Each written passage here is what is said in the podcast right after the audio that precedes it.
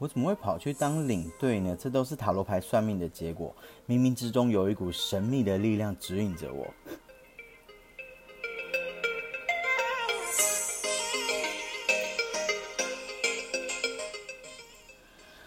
欢迎回到艾伦购，我是 Allen。Hello，好，我今天想要跟大家聊一聊，就是关于我领队的这个工作。然后后面会跟大家分享一下，就是领队和导游到底差别在哪里？嗯，为什么我会想要当领队呢？其实这应该算是我妈妈的关系吧。我妈妈影响我最大，因为我母亲是从事那个保险业，那保险业就是你业绩只要做得好，所以其实每一年都会有出国旅游的机会。那也因为这样，所以我从小到大就跟着我妈妈去了非常多地方玩。那我还记得我有一。有一年，就是我考上了新竹中学的时候，那个时候我我妈妈刚好就是有去欧洲旅行的一个名额，所以她就带着我跟她一起去德国、荷兰、比利时玩了几天。那在那一团里面呢，就是我们当时的那个 through guy，就是那一个那一位领队，我对他印象非常深刻，因为那个时候你就会很佩服，说哇塞，怎么可以有一个人对。这么多国家了解的这么清楚，然后分享很多东西给你们，然后对于当地的包含所有的餐厅的一切的东西都了若指掌，而且他又非常会和大家相处。你和他在一起的时候，你就觉得你很开心，每一天都是玩的很高兴。我那时候就觉得我很佩服这个人，所以我当下的第一个想法就是哇，我好想要跟他一样。所以这个是。呃，领队这个工作在我内心深处种下的一个种子，可是也因为后来，因为也因为我妈妈就是做保险的关系，所以等到要考大学的时候，她就会希望说，你可以是去念财务啊、金融啊这些相关的科系。那那个时候其实我也没有太多的想法，因为我根本不知道我要念什么，就照着妈妈的指示，就是去念了。呃，我念国际贸易金融。然后研究所也是继续念国际企业的。那后来出了社会，我真的是一个完全不知道我到底要做什么的人。然后因为我在念研究所的时候就在星巴克打工过两年，所以出社会第一份工作就是想说，哎，餐饮业我还蛮熟的，那就继续去餐饮业上班好了。就呃运气很好的就进去到了瓦城当储备干部，就。就默默的在餐饮业做了大概二十年左右的时间。那在二零一八年的时候呢，就是我后来我在 Jamie Oliver 在台湾开的餐厅上班。其实那个时候我已经对餐饮业有一点就是心寒，然后就是你看了太多，面对太多事情，你就会深刻怀疑说，这真的是我想要的生活吗？所以有一天，我就找了过一个朋友，因为我朋友他是他会算塔罗牌，我那时候就很多疑惑，就不知道，因为再加上我那一年我已经三十五岁了，你就觉得我的人生就这样吗？好，这真的是我想要的吗？我不确定，我非常多的问题。那个时候就找我朋友来，请他帮我算塔罗牌。那真的就很神奇一件事情，就是我那时候其实。呃，我在 Jamie Oliver 的工的餐厅辞职以后，我投投了非常多的餐厅的履历，那很多餐厅也都上了。我那时候就请我朋友帮我算，说哪一间餐厅对我而言未来的发展，或是我做起来会比较开心。那看起来都还好，就是各个选项跑出来的结果都还好。但是我开了一个选，就是设了一个开放式的选项。那塔罗牌显示是说。那个开放式的选项，我做起来会比较开心，而且也会比较顺，对我未来的发展都比较好。就就在个这个时候，我就突然冒出了一个想法，有一件事情我从小到大都很喜欢，但我从来没有去执行过。那件事就是当领队。我那时候就跟我朋友说，那不然我们来算一下，如果我待在餐饮业和去当领队这两条路，哪一个？方向我会比较好或比较开心，超神奇的！餐饮业和领队我各抽一张牌，餐饮业翻开来是恶魔，领队翻开来是国王。我朋友就跟我说：“这还需要跟你讲吗？”所以我那时候第一个反应就是：哇，一个是恶魔，一个是国王，差这么多。我朋友就说，恶魔也没有不好，恶魔也很强，他是地狱里面最强的。但是这意味着一件事情，就是你会走歪，就是你要演《甄嬛传》，踩着别人的尸体往上爬。那国王，你会在那个地方，在那个领域去拥有你的一片天地。所以我那个时候就下定决心说，对我从小到大一直想要做这件事情，可是我却从来没有执行过。我要放下餐厅的一切，去追逐我的梦想。就因为这一件事情，我决定了要当领队。好，但是当领队，第二个问题就来了：怎么当领队？那又这么巧的是，那个时候呢，我妈就是又带了我们出国去玩。那时候是去韩国跟可乐旅游。那可乐旅游那一团的领队呢，我非常认真的感激他。那一团整个过程中，他是第二个这辈子让我最佩服的一个领队，就是怎么可以有一个人这么亲切、这么热情，而且因为我妈妈行动不是很方便，那个时候，所以那一个他后来也变成我的 哥了。对我，他就是在那个行程当中一直帮我去陪着我妈妈，因为我我就很爱到处跑嘛，所以我到每一个景点就会想要。到处去拍照、去做、去看所有东西，可是因为我妈走不动，所以她就在后面比较慢。那那位领队他从头到尾就是会一直负责，呃，陪着我妈妈，就是帮她找地方坐，然后跟她聊天之类的。我那时候就认真觉得，哇塞，这个领队也太贴心，服务太好了。那那个时候我就跟他去，就是在团在韩国的那几天，我就问了他很多问题，就是关于领队要怎么当，因为。我就说我对这工作很有兴趣，可是我不知道该怎么踏入这个行业。那他非常的热心的，就是跟我讲了要怎么当上领队。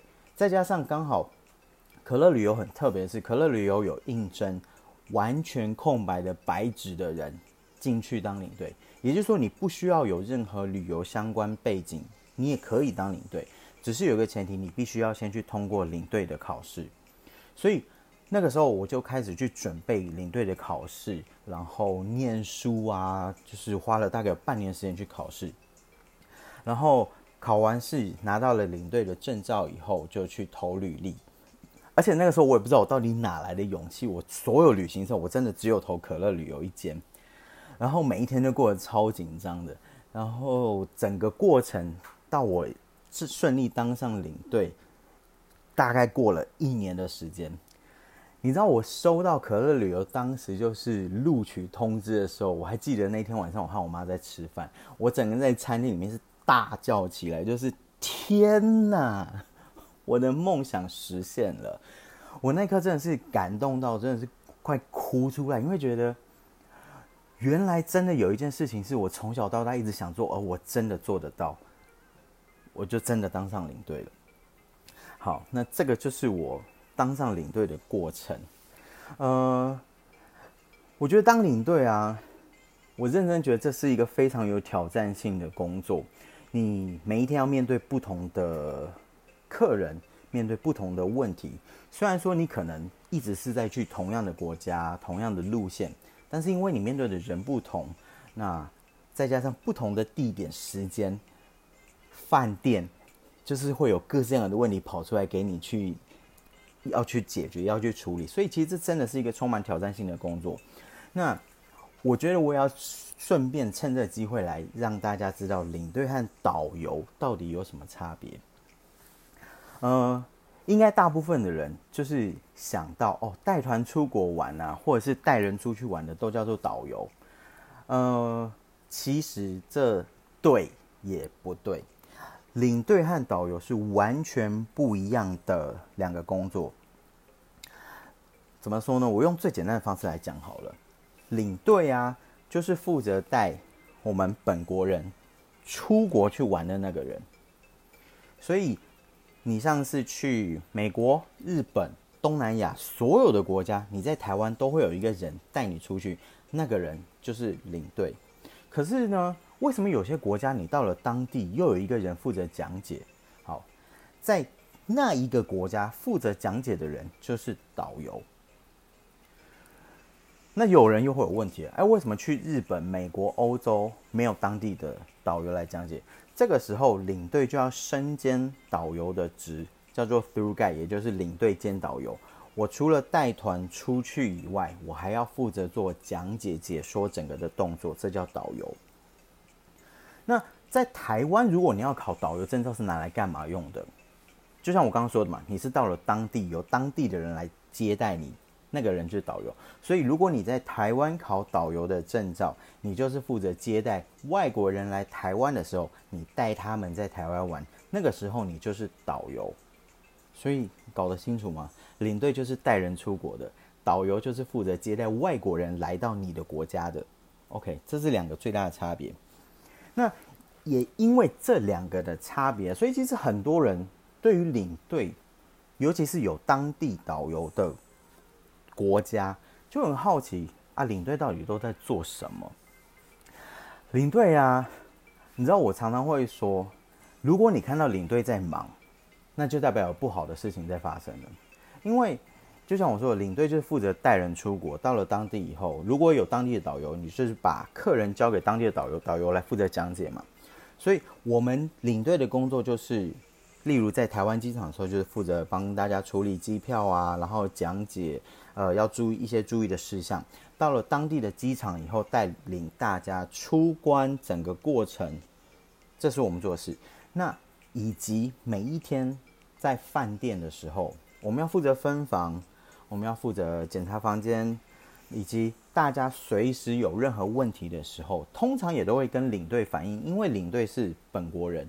你会比较习惯，导游大部分的时候都是外国人，你可能比较不敢跟他们说，所以其实我们处理的事情就是比较像内场，我都戏称领队就是保姆，对，领队真的就是保姆，像是有客人生病，然后带他去看医生，或者是房间这个东西没了，哪个东西没了，你要帮他变出来，你有没有觉得这个角色就很像，当你在家里面什么东西没了，就是妈，卫生纸没了。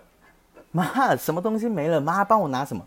领队就很像这个妈，对我们真的就很像保姆。我真的是就是，我一直认为就是保姆哦。对，还要身兼摄影师啊，就是你要随时帮客人拍照，你拍照太丑还不行哎。好，那既然讲到了导游，我就要来跟大家分享一下，嗯。我主要是在东南亚的国家，那东南亚国家都会有当地的导游来做负责讲解。那因为每一次去不同的国家嘛，你不可能每次都遇到同样的导游，所以一定会有遇到好的导游以及不好的导游。我们都说好导游带你上天堂，烂导游让你下地狱。但是我自认为我是一个还蛮尽责的领队。遇到烂导游，我会想尽办法不让客人跟着我一起下领下地狱，下地狱我自己去就好了。OK，我今天接下来就要跟大家分享一些，就是我遇到了哪一些烂导游的故事。对，烂导游，然后会不会得罪人啊？不管，我就是要讲。我遇到的第一个烂导游呢？是在中越的一个一位女导游，那其实她是一个还蛮有力的导游，因为我有提说，我们那一团在中越的时候，就是发生了车祸，然后车子的避震器坏掉，在一个非常大的马路口跟两台车相撞，然后她在路上赶快拦了一个十几人坐的厢型车，帮我把客人送到了饭店。这件事情其实我还蛮感谢他的，但是他做了一件事情，真的让我很不舒服。嗯，如果跟过团跟过团的大家都一定会知道，当你到了一个景点，导游领队放你去自由活动的时候，通常领队导游就消失了。那个时候我们都会找个地方，就是可能在咖啡店或者是领队导游休息室，就是坐在那边等大家。但是这一个导游呢，每一次只要我们在咖啡店或是不管任何地方坐下来。他坐到了旁边，他就会做一件事。假假设现在在你旁边，有跟你讨论哦，我们接下来的行程要干嘛？要干嘛？他就会默默把手放到你的大腿上，然后开始那边摸。啊，你知道，其实我当下认真觉得，你可以不要碰我吗？就很不舒服。为什么你要这样碰我？我是 gay 好吗？虽然说我没有表明，但是你就觉得啊，认真不舒服。不然呢，就是例如说你在咖啡店好了，他可能我们的位置是一个是沙发，一个是一般的椅子，我就坐在一般椅子那边。我想说你就去坐沙发那边，沙发也比较好坐嘛。因为我也敬称她是姐，就这位姐呢，不坐沙发也硬要坐到我旁边，然后把头靠在我的肩膀上，就哦，你为什么要这样？我真的不喜欢呢。但是你知道，真的看在他真的是一个很有力的导游，帮我把客人都处理的很好的份上，就算了，就我忍着，你不要再再触碰更多我不想要被你碰的地方。OK，这个是真的是我的底线了。这是我遇到的第一个烂导游。好，那第二个导游呢？哎，怎么也是在中越？没错，第二个导游是我那时候中乐团其实已经带了蛮多团，所以我对中乐的历史啊，或是一些景点，我不敢说我能够到讲解的程度，但是至少我能够听得出来，你有没有在认真说？你说的是不是对的？那。这一个导游在带团的过程，一些景点的讲解的时候，我就觉得，为什么你说的东西，我觉得怪怪的，和以往每个导游说的东西都不一样。呃，例如地名或者一些象征还有含义，我甚至我自己在上网去查，我就发现你说的都是错的。但是因为，嗯，我有跟其他的人讨论过这个问题，我说我到底要不要当下去纠正他？可是就有人说，你纠正他有什么好处？反正客人根本可能根本也没在听。那过了这一团以后，这些东西说不定全部都忘光了。的确是没错，只是你就会觉得，你身为一个导游，你怎么可以去传达错误的资讯给客人？如果真的有人很认真，因为就像我第一次去那个吴哥窟的时候，那时候是自己去玩，我真的带着一本笔记。就是导游说什么，全部做笔记的那种，因为我会觉得这个地方真的太美了，我想要把这一切全部记下来。如果现在真的有一个人，就是像我一样，真的会做笔记的这种客人，可是你却讲解错误的东西，让他吸收错误的资讯的话，这个问题其实对我而言，我会觉得这是非常不专业的一件事。那他除了讲解是错误之外呢，呃，也是一样，有跟过团出国的客人。的大家都一定会知道，就是导游在团在游览车上，他可能会卖一些当地的土产，像是越南的话，就会卖腰果啊、果干啊这些东西，因为这个其实是导游很主要的一部分的收入。那你在车上卖东西，这是你的主要收入。呃，我不否认，你对的确可以抽成，但这不是每个国家都有。那在越南的时候，我们的确可以去抽成，但是真的是非常少的一部分。那因为这是你的主要的收入，呃，我也有抽成，我的确可以去帮你做一些登记啊，或是什么的，或是帮你去分发产品给客人。因为毕竟，呃，我们对中文比较熟悉，所以当地的导游在看中文名单的时候，可能比较没有那么的容易。但是这一个导游呢，他在游览车上超级无敌夸张，他就把所有的东西试吃品拿给我。然后要我发下去给客人，要我去跟客人做解说，然后要我去登记，要我收钱，钱拿给他了以后，等到货来了，要我再分货发货给所有人，他就真的坐着收钱呢。你知道我当下真的火到就觉得，哎，这是你的主要收入，怎么都是变成我在帮你做，在帮你赚钱？好，那除了这件事以外，因为越南的导游也会卖衣服。那他会偶尔会跟我们就是借房间来去卖衣服，呃，你要跟我借房间，OK，我不会有太大的意见。但是你居然给我在我的房间里面抽烟，我认真火，因为其实出国我们都会跟客人宣导一件事，就是所有的饭店全面禁烟。因为那个烟被房间吸进去以后，有时候烟味除不掉，那个房间不一定就卖得出去，所以房间一律都是禁烟。但是那导游居然给我在我的房间里面抽烟，我认真气到就觉得怎么可以有这种导游？我当下真的超级无敌火。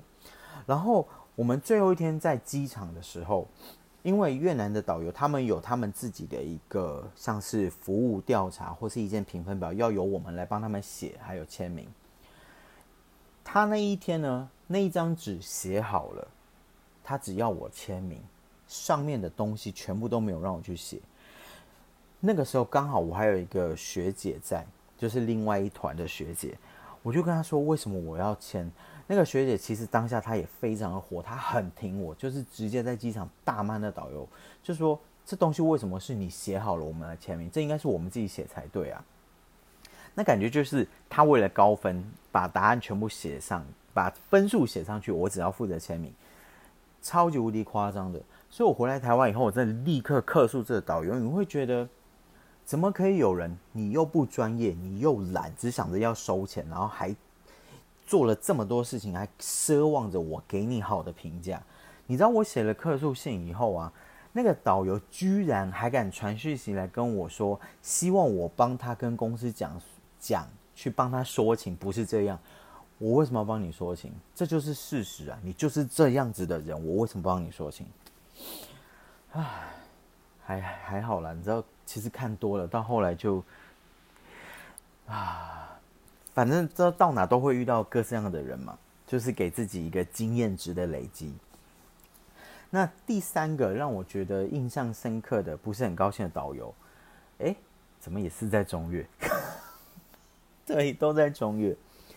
那个导游呢，他很年轻。那我其实在之前有跟他配过一次，然后第二次带团过去的时候，也是我第二次和他搭的时候，我那一团是。业务指定的团，也就是当地不是不是当地，是台湾的业务指定由我来帮他带这一团。那那一团呢，他只有十七个人，就是大概算是小团。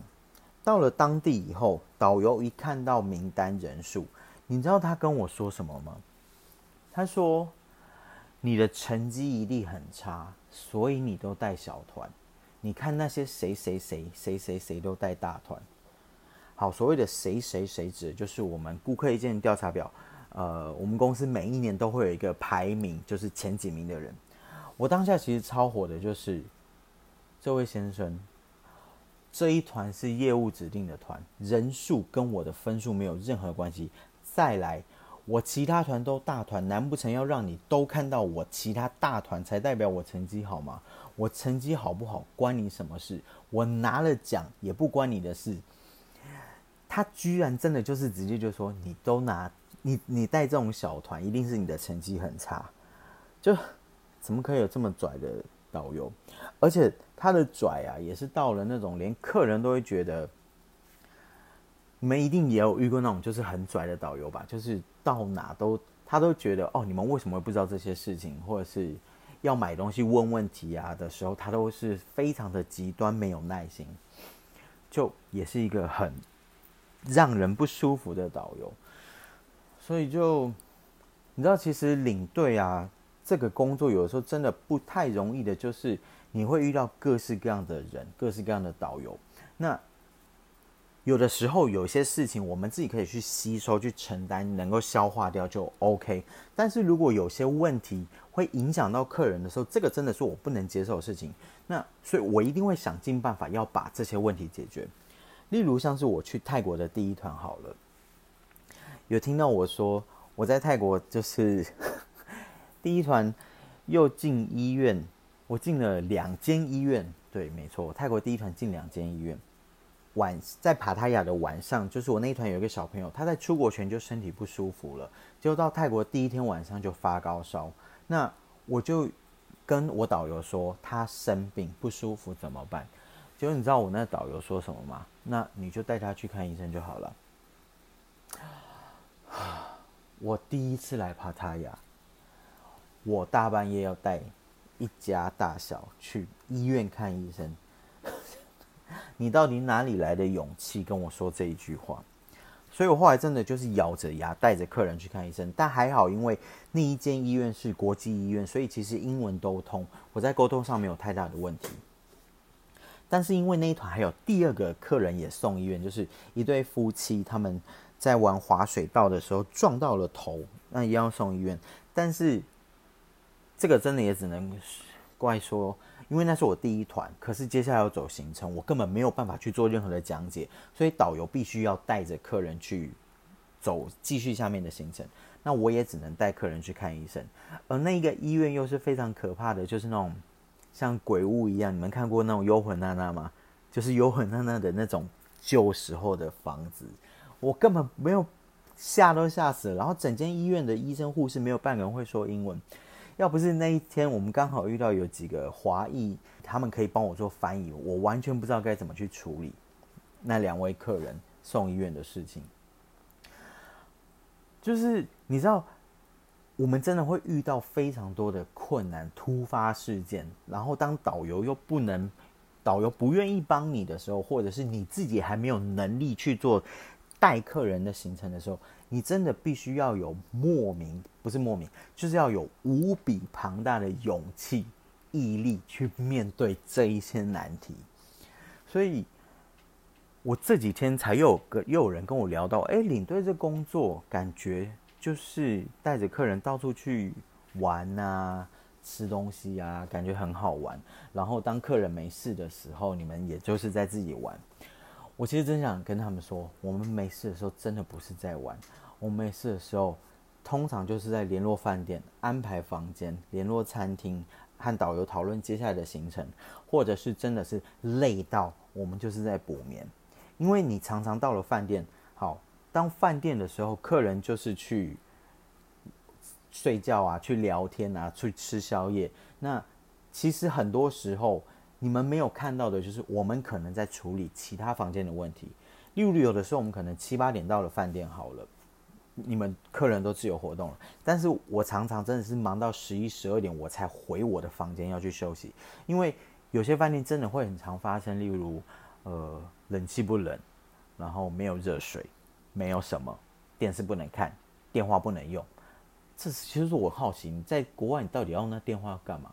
你真的会用到那电话打电话吗？不会啊，我认真不是很懂。然后或是有时候还会来一个，就是 Allen 房间没有热水，我我就回说，嗯，姐，你开的是哪一个水龙头？他说就左边那个啊。我说：“那你有没有试试看右边那个？”他说：“没有。”哎，我说：“那你要不要把右边打开？”然后他再回我：“哎，有热水了耶！”唉，你知道这种事情真的很常发生，就是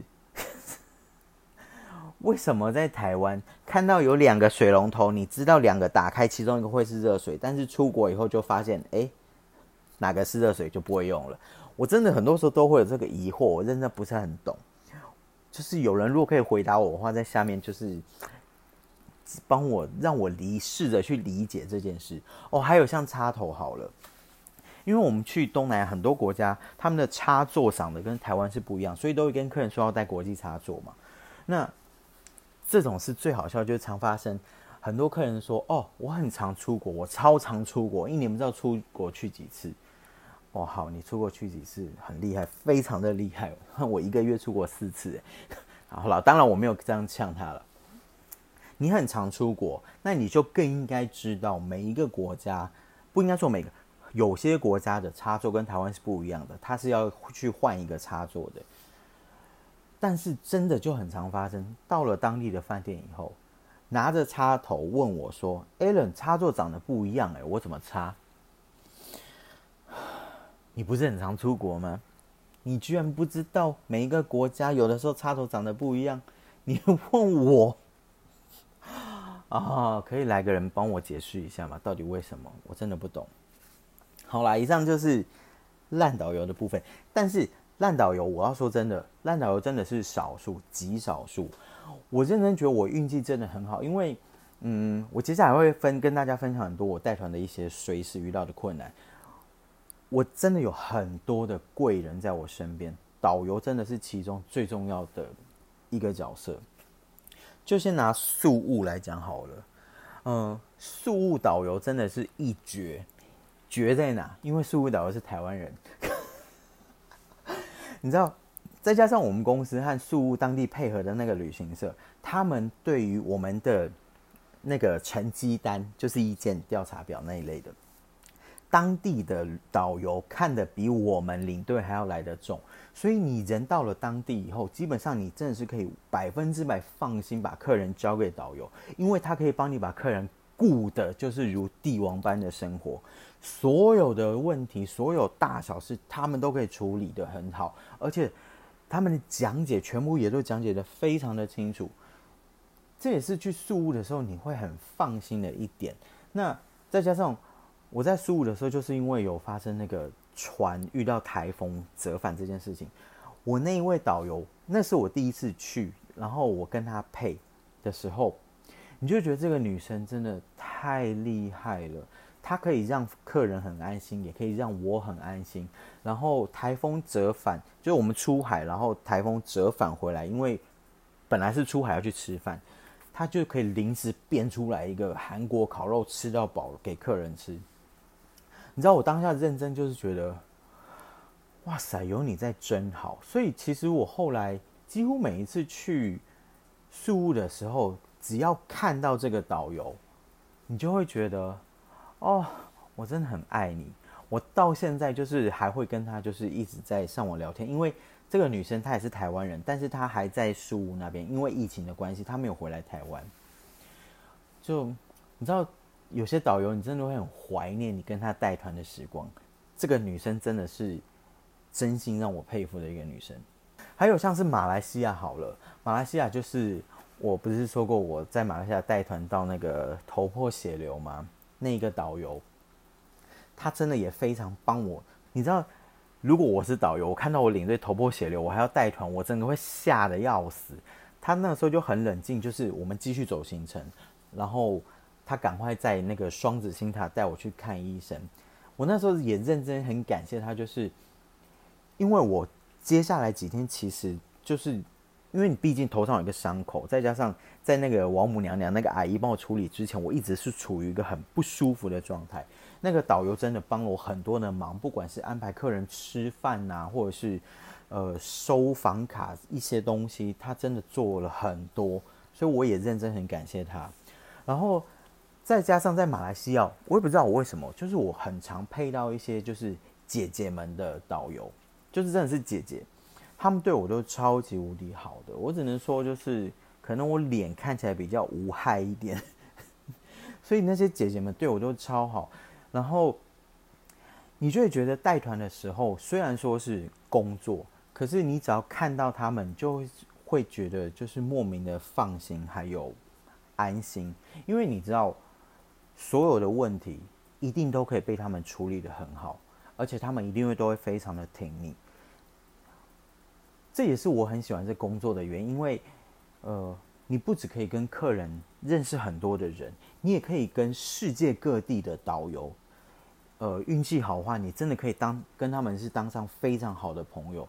所以我的 Facebook 啊，到现在还有很多就是各地的导游，他们不时的还是会跟我留言啊、回话，我们会互相暗赞什么的。你知道看到对方过得很好，其实你就会觉得，我认真希望就是这一切结束，我还可以再见到你们，然后跟你们一起去工作，因为觉得很怀念那一切的时光。嗯，还有一个导游，我认真对他印象很深刻，是泰国。嗯，你们也都知道，泰国有非常多的就是变性人。那其中有一位美女，她真的是美女，她也是个变性人。我其实，在去泰国之前，我就有听说过这一个导游的故事。那我第一次配到他的时候，因为就像我说的嘛，因为我是 gay 嘛，所以那时候我一看到他，我们两个人就是。哇塞，那真的就是姐妹互相拥抱那种感觉，就你知道那个熟悉感，你们聊的一切的东西，就觉得我可以跟一个这么漂亮的曾经是男生的女生，对她真的超级无敌漂亮，我每次。每一次去泰国，在那个曼谷机场，我只要一看到她，她就会大叫我的名字，然后我会大叫她的名字，两个人就上上演那种好友好友数隔 N 年才会相见的那种戏嘛，就是冲上去互相拥抱对方。然后我团上所有的男性的朋友，就所有的直男的男生看了就很羡慕，就是 Allen 凭什么跟一个这么漂亮的女生抱在一起？但是等到他一上车去自我介绍以后，那些男生就是又开始犹豫了，要不要抱他？可是你知道，我觉得泰国真的也是一个真认真是一个非常神奇的国家。我觉得你去泰国以后，当然知道很多人去泰国目的是为了一些那个就是性方面的东西，但是也因为这件事情很开放，你在那边你会看到、接受到很多不同的观念，以及你会对于像是人妖好了。这个名词，你会有不一样的想法会跑出来。就像以前我们会觉得，哦，你就是人妖，你可能就是把鸡鸡切掉，或是装了装了假的胸部。可是其实“人妖”这个字，这两个字充满了极度的歧视。所以我后来在带客带团的时候，我不太喜欢用“人妖”这两个字，我会选择用就是变性人，或者是跨性别，因为。可能跟我自己的身份有关吧，我会觉得这是一个对彼此的尊重。就像我曾经团上有一个小妹妹，在去泰国的时候，她就问我说：“叔叔，人妖是什么？”我那时候就跟她说：“人妖就是一群非常努力想要让自己变成漂亮女生的男生。”我一直觉得这解释很好，因为他们很多人的确内心本来就认为自己是女生，可是我生下来却是一个男生的身体。那我用我自己的能力去赚钱，让我变成，让我自己变成我所想要的东，所想要的一个形象。我认真觉得这是非常值得尊敬的一件事情，因为那个过程真的很辛苦。我跟那个泰国的那个导游，哦，他叫 Lily。我跟 Lily 聊过很多次，你真的会知道他有多辛苦，他必须要去承受的压力，然后去吃药、看医生、做这些手术。所以我认真打从心里佩服他们。好像扯得有点远哦。好，我要顺便帮中越的导游那个反洗白一下，不是所有的越南的导游都像我刚才所说的那样。我在越南也是有遇到几个导游，我认真很喜欢他们。像是在北越有一个女生。那一团，我们俩真的衰到一个极点，就是所有的土产，所有的包含像是去买乳胶枕这些东西，我们的业绩从头到尾都是零，零真的是非常不可思议的一件事情，连土产都是零，那怎么可能会有这种事情发生？但就偏偏让我们两个遇到了，所以我们两个真的就是就像好姐妹一样，反正生意都这么差了，我们就每天晚上到处去吃宵夜。真的，那个女生就每一天晚上在各个地方，在下龙湾就带我去吃鸭肉面，在河内市中心就带我去吃好吃的披萨，在哪边就带我去吃好喝的越南咖啡，还有在河内三十六古街去吃超级无敌好吃的炸的东西。但是因为这些东西太路边摊，所以我根本不敢让带客人去吃，因为我超怕客人吃会拉肚子，因为没有几个人像我一样是铁胃。那还有像中越好了。呃，中越有一个男导游，我每一次只要有业务问我说：“哎，Allen，你有没有觉得比较 OK 的中越的导游？”因为有的时候我们可以跟业务提名说哪一个导游，我觉得他带团很好。那只要公司就是时间上安排许可的时候，就会安排我们推荐那位导游。那中越的这一个男导游，呃，他每一次我跟他配合的每一次。第一个他很有礼貌，第二个他长得很帅，所以其实客人很喜欢，尤其是女客人都很喜欢他。那他讲解也很清楚，嗯，又非常的就是怎么讲，有耐心，所以其实我很喜欢跟这导游配。重点不是因为他帅哈，是因为他真的非常会把客人顾得很好。所以每一次只要有业务问我的时候，我都会只就是跟他们推荐这个男导游，因为我真的觉得。有一个好的导游在，你带团一切都会非常顺。所以真的就是我刚刚说的，好导游带你上天堂，烂导游让你下地狱。对我真的觉得这工作好玩的点就是在这，就是你可以看到各式各样的人，不管好的不好的，他对你的人生都是一个丰富你的人生以及开阔你的眼界，因为。很多的事情是你待在台湾，你绝对不可能发现到，你绝不不可能看到和经历到的。那也因为各个不同国家的导游，你和他们相处，你会知道，也因为我们可以比较有更多时间和他们相处，你有更多的机会去接触到更深入、更当地的文化。因为你真的就是一个免费的地陪，带你去吃东西。你知道，这真的是我觉得当领队最幸福的就是这件事，因为因为各个国家的这些导游们让我。接触到、看到、吃到、喝到、玩到更多、更当地的东西。呃，领队和导游这工作不好做，真的很累。但是我非常享受这件事情，因为我认真觉得很开心。它真的是一个梦想实现了。嗯，所以等到疫情结束之后，有想要考导游或考领队，我还是觉得这工作。很值得去做，它非常有挑战性。那但是你要先培养你有一个无比的抗压，还有坚强的心脏。